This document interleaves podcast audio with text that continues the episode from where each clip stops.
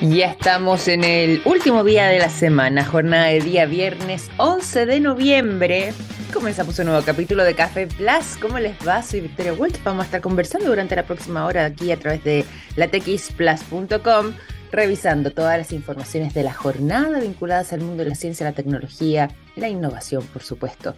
Y en muchos casos, además, el medio ambiente, cómo esto se cruza también con este tipo de temáticas, junto también con eh, algunas innovaciones eh, vinculadas también al área de la salud, más que nada a la medicina per se. Y con eso vamos a comenzar el día de hoy. Hay una noticia que eh, está dando la vuelta al mundo de gran relevancia y que podría ser una luz de esperanza pensando en personas que eh, requieren algún tipo de transfusión de sangre inmediata y em, también quizás en grandes cantidades. Y es que ha estado avanzando desde un tiempo hasta la actualidad. Y ya esta noticia mm, vino a confirmarse también durante esta semana con que eh, se logró crear en un laboratorio sangre artificial y por primera vez se logró hacer además, y ahí está la noticia eh, vinculada a los últimos días, se logró eh, hacer una transfusión de sangre a un grupo de pacientes eh, que fueron parte de una investigación. Todo esto ha sido un trabajo que ha estado desarrollando desde hace un buen tiempo la Universidad de Bristol, en Inglaterra, donde habían em, estado eh, viendo si es que existía la posibilidad de eh, poder fabricar sangre todo esto producto de eh, el trabajo con células madres. Y en esa investigación estuvieron bastante y bastantes años. Eh, ver si es que existía la posibilidad de cultivar sangre en un laboratorio, ver si es que se podía además trabajar con voluntarios sanos eh, que pudieran eh, ir demostrando de qué manera también eh, sus organismos iban reaccionando para lograr de esta manera revolucionaria poder obtener un tratamiento para personas que tuvieran algún tipo de problema sanguíneo o bien que necesitaran, ante alguna eventualidad en el futuro, em, obtener grandes cantidades de sangre, por ejemplo, una transfusión en caso, por ejemplo, de un accidente o alguna operación, alguna intervención que saliera de mala manera, bueno, eh, en esos casos ver si es que existía esta posibilidad. Y esto ha logrado no solamente ser desarrollado, como les decía recién, en un laboratorio, sino que ya se lograron hacer las primeras pruebas eh, en personas haciendo estas transfusiones de sangre con sangre artificial, es decir, sangre que fue creada en un laboratorio. Son dos los voluntarios que han participado en esta transfusión de glóbulos rojos artificiales cultivados en un laboratorio y en una cantidad pequeña, todo esto porque hay que ir probándola de a poco. Eh, el equivalente a dos cucharaditas, eh, más o menos esa es la cantidad.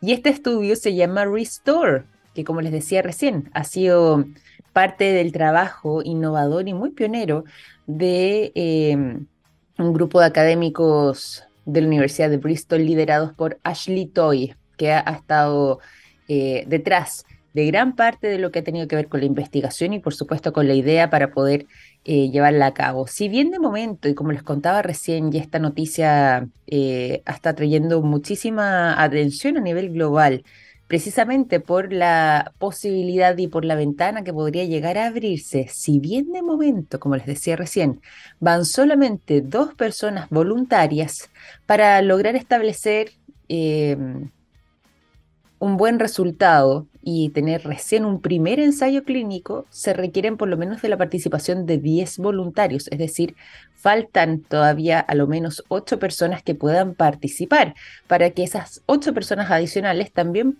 reciban a lo menos dos mini transfusiones en esa misma cantidad de dos cucharaditas eh, de sangre artificial en este caso, y ver de qué manera sus cuerpos, sus organismos van reaccionando y de em, qué forma también eh, ellos podrían tolerarlo y de ahí ir contabilizando. Ellos, de parte de la Universidad de Bristol y este grupo de académicos que está participando en esta investigación, han señalado que eh, van a hacer justamente eh, el mínimo al menos de participantes para poder establecer eh, los resultados de lo que vendría siendo un primer ensayo clínico, pero lo van a hacer de manera parcelada, es decir, van a contar con esta muestra de 10 personas, pero lo harán con diferencia de a lo menos cuatro meses entre cada uno. Ahora comenzaron con estos dos, que arrancó esta semana y luego en cuatro meses más otros dos grupos de personas, o sea, perdón, otro grupo de personas de a dos, una pareja más, y así sucesivamente hasta al menos completar los diez. Falta todavía muchísimo para conocer y claramente, hablando igual de un estudio clínico o más bien de un ensayo clínico con una muestra de 10 personas todavía es muy, pero muy escaso.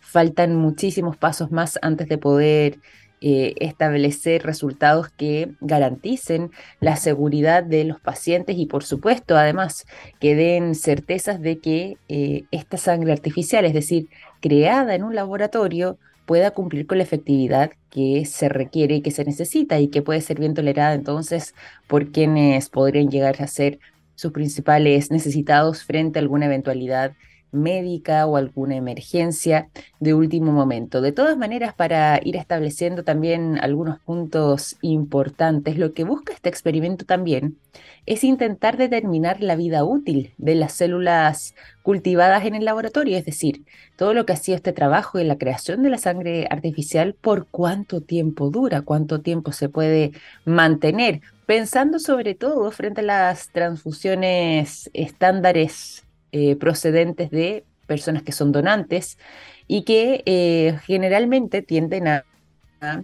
ser parte de verdaderos bancos de sangre y por lo mismo contienen células de distintas personas con distintas procedencias y por supuesto además distintas edades. Por lo mismo, este grupo de investigadores está planteando si es que logran comprobar que, que, las células sanguíneas que pudieron desarrollar de manera artificial duran más tiempo en el organismo, posiblemente los pacientes que vayan a necesitar por alguna enfermedad, por ejemplo, o alguna patología que tengan de base, eh, quienes requieran utilizar eh, sangre de manera regular, no tengan que llegar a hacerse transfusiones con una frecuencia tan prolongada. Si es que efectivamente esta teoría de que esta sangre artificial entonces pudiera mm, durar aguantar más tiempo en el organismo, bueno, sería un gran alivio entonces para este grupo de personas que de manera periódica, con una cierta frecuencia, requieren de transfusiones sanguíneas. Así que hay buenas noticias en ese sentido, al menos en esta primera fase inicial se está probando todo esto, estamos a pasos eh, bastante distantes aún de obtener un resultado, pero ya estamos avanzando, ¿cierto?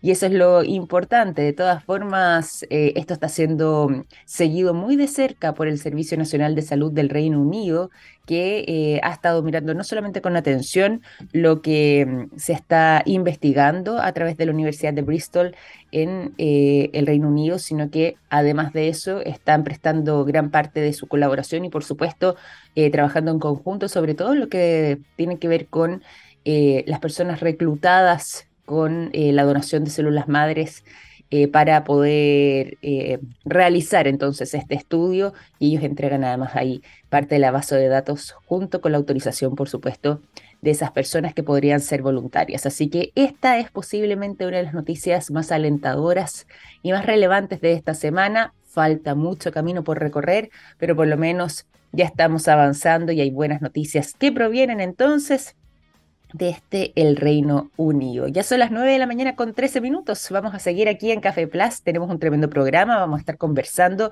y por lo mismo también les adelanto de lo que mm, estaremos revisando durante el día de hoy. Vamos a estar conversando sobre un interesante libro, ¿ah? Paisajes eh, del Sistema Solar, eh, que además nos va a estar contando entonces nuestro invitado del día de hoy, tenemos un gran programa para que nos acompañen, así que quédense muy atentos dentro de esta conversación. No solamente queremos eh, conocer sus motivaciones, sino que además eh, que nos cuente nuestra invitada Ina Bestart sobre mm, estos paisajes desconocidos del sistema solar. ¿Cuáles vendrían siendo? Es un libro precioso con algunas ilustraciones que da cuenta también de los orígenes.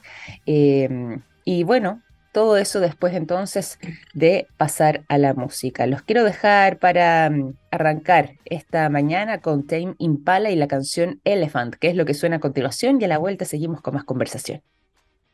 Continuamos durante esta mañana aquí en Café Plaza en esta jornada de día viernes 11 de noviembre, cuando ya son las 9 con 17 minutos. Les adelantábamos que vamos a estar teniendo una conversación muy interesante junto a nuestra invitada del día de hoy. Vamos a estar recorriendo paisajes desconocidos del sistema solar, tal como les estaba contando. Les voy a anunciar prontamente quien nos acompaña el día de hoy justamente en lo que va a ser contándonos acá en el programa el lanzamiento de su libro, pero antes, eso sí, tengo que entregarles también un tremendo consejo cuando hizo las 9 con 18.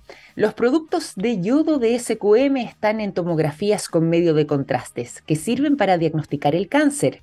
Gracias a eso, millones de personas inician tratamientos oportunos. Los productos de SQM ayudan a mejorar nuestra calidad de vida. Pueden encontrar toda la información en el sitio web www.sqm.com.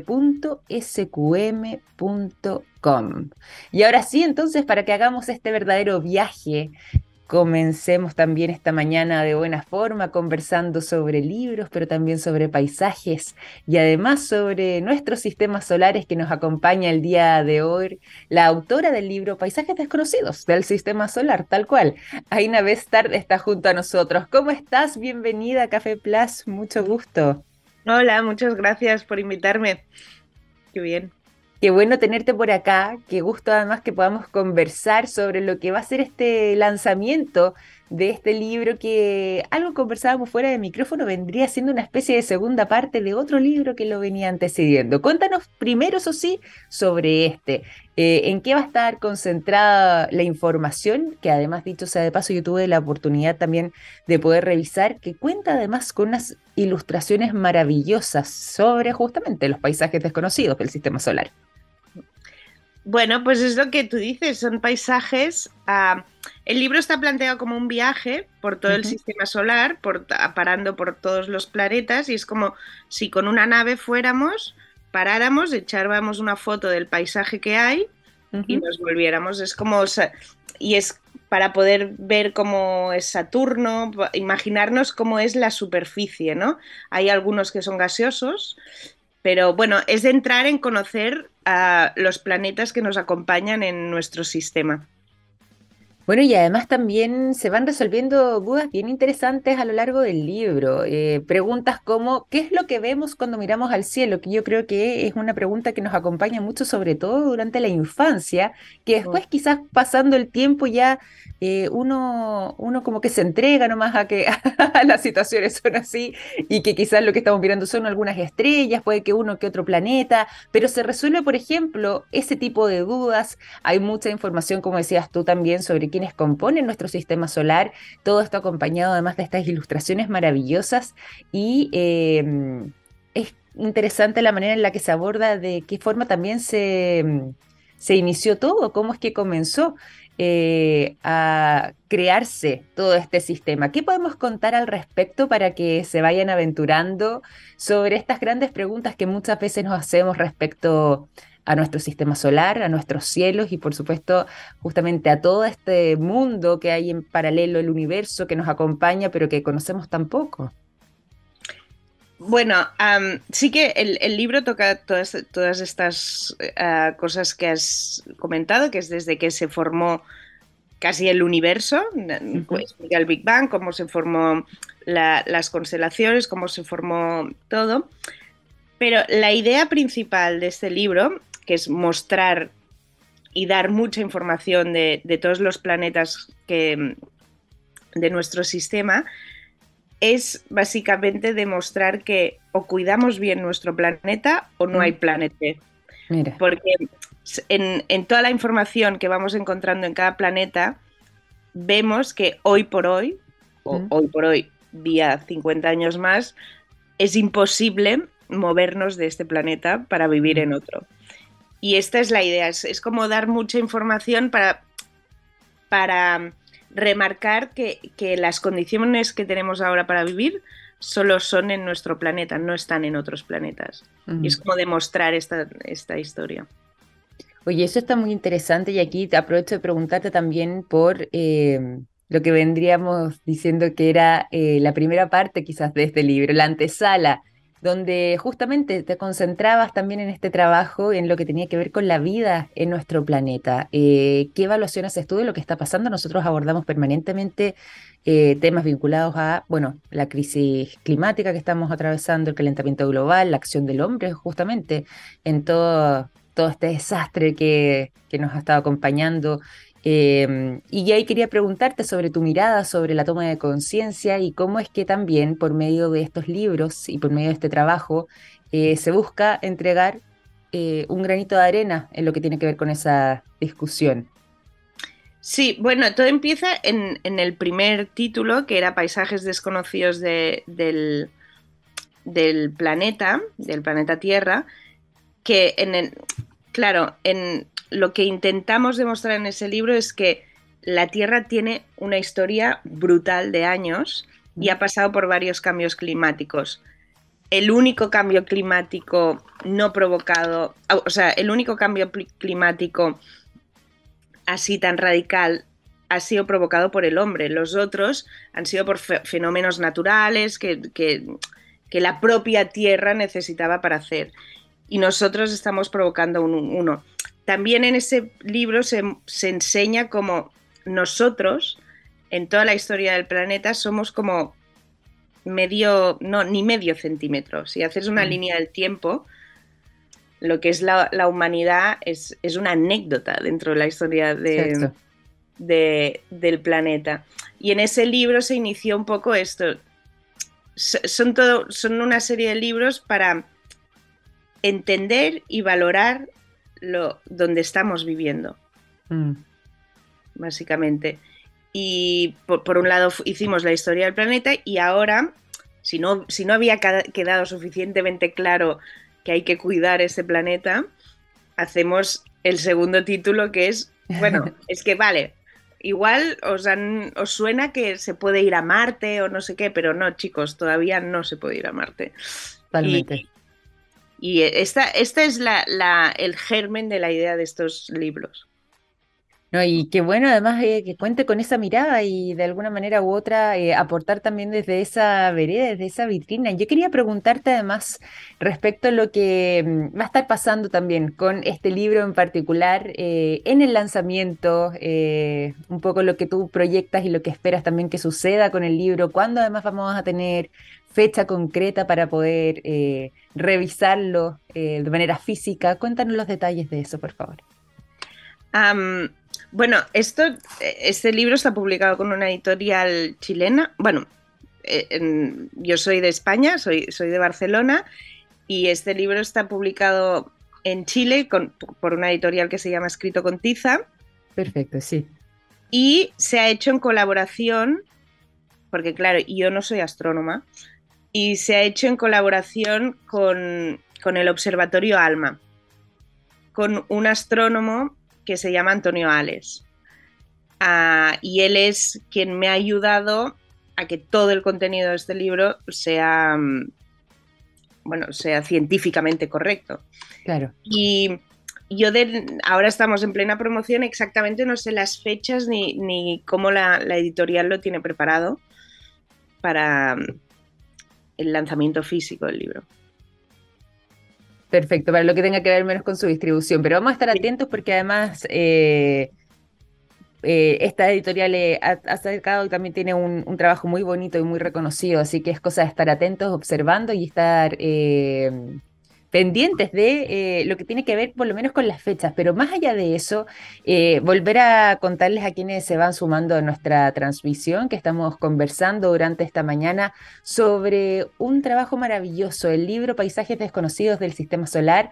Nos acompaña durante esta mañana Aina Bestart, que ha estado desarrollando justamente este trabajo y eh, nos está contando lo que ha sido parte de la motivación para poder sacar este libro, para poder eh, plasmar además eh, con información científica, como nos decía, en colaboración con el Observatorio Alma y en conjunto, por supuesto, también con eh, unas ilustraciones maravillosas que son parte de la composición de este trabajo, que venía siendo también una segunda parte, podríamos decir, de un libro que tenía un enfoque muy similar, pero concentrado en nuestro planeta Tierra y que realmente cuenta con imágenes que son sorprendentes y por supuesto con eh, información que es bastante rica y muy interesante. Me gusta además que, como contabas tú recién, Aina, eh, haya sido un trabajo colaborativo, participando también este eh, astrónomo e investigador del Observatorio ALMA. Nosotros acá en Chile estamos siempre muy atentos a todo el tipo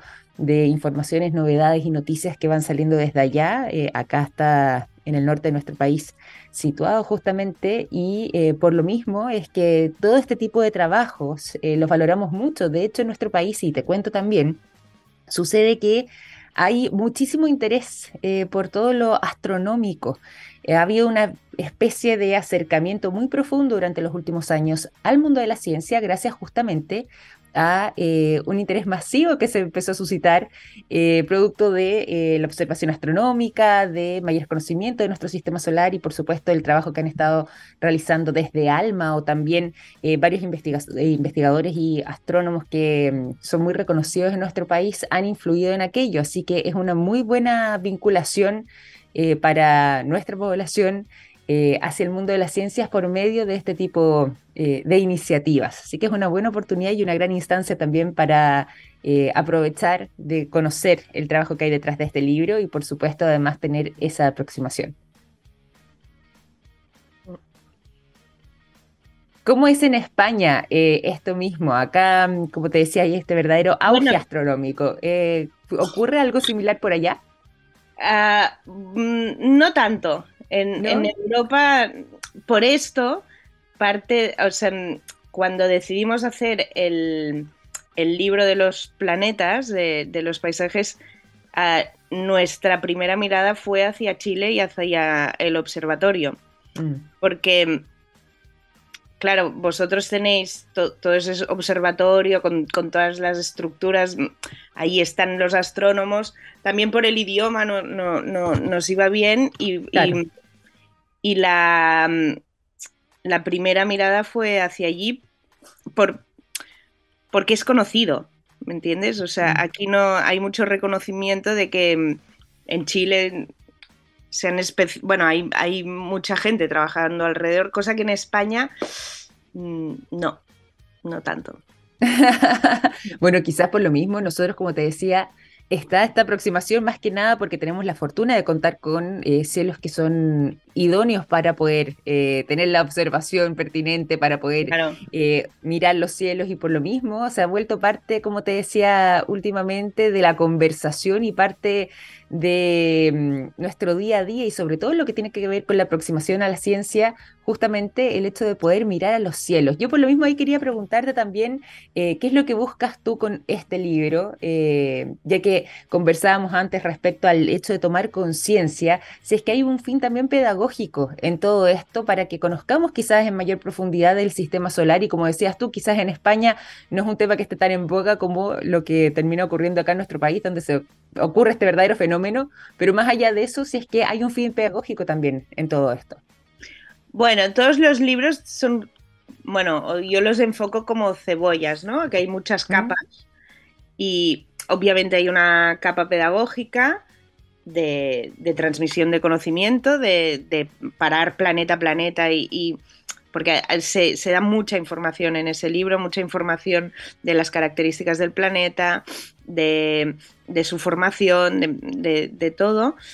Ah, por otra parte, hay esta intención o ese discurso ecologista sostenible de, bueno, mm, no hay planeta B, así que fijaros, hay como una demostración. Y luego también otra de las capas que hay es que ah, si te fijas, el tipo de ilustración es una ilustración que parecen grabados antiguos, mm. que esto viene ya del, primer título que hablábamos, que esto es como un pequeño homenaje a un momento de la historia donde la ilustración era un elemento de conocimiento científico. Mm, cierto. Y, y, bueno, esto es otra de las capas también que tiene el libro, ¿no? De, hacer este homenaje, de, revisar los clásicos, de que la ilustración también tiene una carga histórica muy importante a la hora de la transmisión de conocimiento uh, en los siglos XVIII y XIX.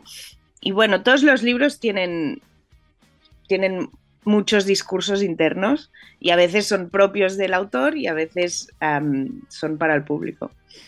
Totalmente, totalmente, me imagino. Pero es muy interesante esa observación que hacías tú. Claro, antiguamente eh, y sobre todo también en otros tiempos, la ilustración era clave en lo que tenía que ver con el conocimiento científico. Y esto lo recoge y yo creo que se plasma de muy buena manera eh, y queda muy bien reflejado, no solamente con el detalle de las ilustraciones que acompañan este libro, sino que también con la belleza que realmente están muy bien logradas y ahí quería felicitarte también. ¿Hay algo que te haya sorprendido particularmente de alguno de los integrantes de nuestro sistema solar, algún dato, eh, algo que te haya llamado la atención, quizás por su forma, quizás por información desconocida respecto, puede ser alguno de los planetas, ¿qué es lo que más te maravilló frente a, lo que tuvo que ver con la investigación?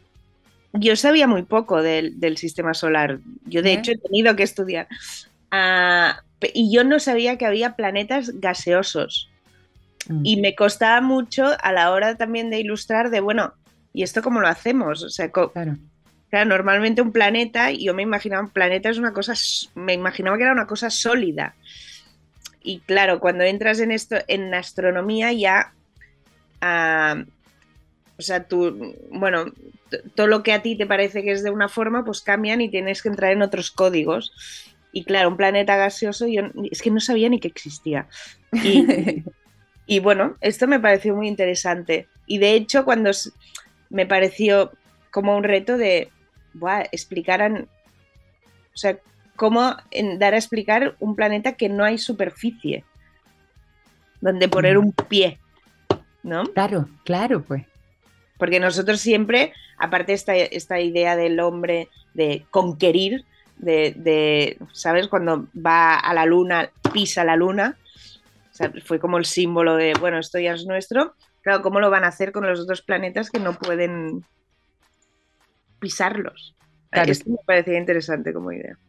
Claro, oye, en realidad yo creo que pocas veces nos situamos en ese escenario eh, no, no nos imaginamos cómo debe ser aquello y claro, plasmarlo eso además en dibujo es un desafío, es un desafío mayor en, la ilustración, en, la manera de que esto se dé cuenta uno de que efectivamente es gaseoso y distinto, por ejemplo, lo que nosotros conocemos con la superficie de la Tierra. Oye, muy interesante, como te decía, y vuelvo a destacar estas ilustraciones bellísimas que son parte de este trabajo por el cual estamos conversando durante el día de hoy junto a Inavestar autora además del libro Paisajes desconocidos del sistema solar. Eh, te quería pedir por lo mismo finalmente, Aina, dónde podemos encontrar información. Eh, no sé si tú manejas tus redes sociales, por ejemplo, donde podamos seguir mayor detalle de lo que tiene que ver con eh, tu trabajo y por supuesto además volver a recordar entonces la editorial que está acá, al menos en nuestro país, detrás de la distribución de este increíble trabajo. Sí, en mis redes sociales, bueno, sobre todo en la, en la página web de, la editorial encontrarán toda la información del libro necesaria y de también creo que hay información de Antonio Ales, del, astrónomo que nos ha ayudado. Y luego en mi, en mi Instagram, que es mi nombre, Ainavestar, uh, yo allí voy colgando información, imágenes de, del libro y, y entrevistas que salen y cosas. Fantástico, vamos a estar atentos además ahí también a tus redes y por supuesto al, a lo que tiene que ver con el lanzamiento de parte de eh, la editorial que está detrás de este trabajo aquí eh, en nuestro país. Y te quiero agradecer por este tiempo, por esta conversación, Aina, eh, mandarte un gran abrazo y muchas felicitaciones por este maravilloso, maravilloso libro. Muchas gracias, ha sido un placer. Lo mismo digo. Aina Bestard, entonces, autora del libro Paisajes Desconocidos del Sistema Solar, conversando con nosotros durante esta mañana aquí en Café Plus. Y eso a las 9.36, nos vamos a la música. Los quiero dejar con el sonido de Bon Jovi. La canción Say It Isn't So es lo que suena a continuación y a la vuelta seguimos con más informaciones. Ya son las 9 de la mañana con 40 minutos. Seguimos en Café Plus a través de txplus.com y vamos a pasar a revisar las informaciones, pero antes también tengo que entregarles un gran consejo hasta ahora de la mañana. Les quiero contar que hay productos que nos han acompañado toda la vida, como el yodo, presente en el área de la salud, el nitrato de potasio en la industria de la alimentación, las sales solares en energías limpias y el litio en la electromovilidad. Los productos de SQM ayudan a mejorar nuestra calidad de vida. SQM además acompañándonos aquí en cada capítulo de Café Plus. Pueden encontrar información directamente en su sitio web www.sqm.com. Ya son las 9.41 y nos vamos a revisar informaciones. Veníamos conversando durante la semana sobre em, la crisis que estaba atravesando el grupo Meta y de hecho lo vinculábamos también con la ola de despidos que em, están ocurriendo y han estado ocurriendo de manera constante desde que Elon Musk asumió en Twitter, eh, dejando a gran cantidad del personal habitual que trabajaba para esta red social, bueno, fuera precisamente de esta. Y eh, ha causado mucha polémica, no solamente por la manera en la que gran parte de esos empleados han eh, perdido su puesto de trabajo, sino que también por la gran cantidad de personas que han dejado sus puestos. Bueno, les anunciábamos y les contábamos hace dos días atrás que em, el grupo Meta, que agrupa a Facebook, Twitter, perdón, a Facebook, Instagram, ahí sí, y WhatsApp, estaba a punto de tomar una medida similar. Y durante esa jornada esa información se corroboró y ya em, a través del grupo Meta han anunciado que cerca de 11.000 trabajadores han tenido que dejar sus puestos de trabajo producto de em, algunas medidas, sobre todo que tienen que ver con recortar presupuestos que han tenido que tomar de parte de esta compañía. Es más, el propio Mark Zuckerberg, CEO del grupo Meta, eh, anunció no solamente esta ola de despidos de cerca de 11.000 trabajadores, que es el equivalente además al 13% de la planta total del personal de su empresa, sino que además em, asumió la responsabilidad, así lo señaló, dijo que él se hacía responsable por lo que tenía que ver con em, esta reducción dramática además de eh, el personal que trabajaba para ellos y sobre todo por este tipo de decisiones, por lo que los ha llevado a tener que tomar esta determinación. Él aseguró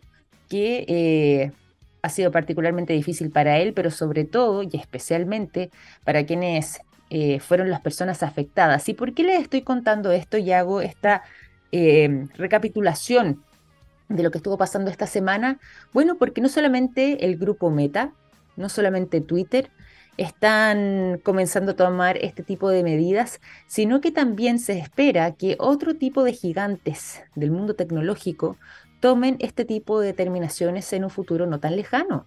Al parecer, habría más compañías sumándose a esta lista de mm, eh, empresas que han tenido que hacer desvinculaciones importantes de sus trabajadores y no se descarta que esta tendencia se mantenga incluso hasta eh, los últimos días de este año 2022. Tanto Amazon como Apple, por ejemplo, están evaluando eh, continuar con otros despidos que han venido realizando durante este último trimestre, todo eso pensando y ante el temor de em, una recesión a nivel global. Eh, ese es más que nada el temor que existe detrás de los grandes y los altos ejecutivos de estas empresas tecnológicas vinculadas en gran parte de ella a lo que tiene que ver con el uso de redes sociales, eh, a lo que tiene que ver también con la utilización de dispositivos. Y es por eso que, eh, si bien acá estamos hablando de algunas que son iconos, hay distintas y diversas firmas tecnológicas que han estado optando por abaratar sus costos, reducir eh, los gastos y de esta manera podrían según indican, evitar algún tipo de colapso económico para su funcionamiento. Todo esto, como les decía, con este temor que existe frente a lo que podría pasar para el año 2023.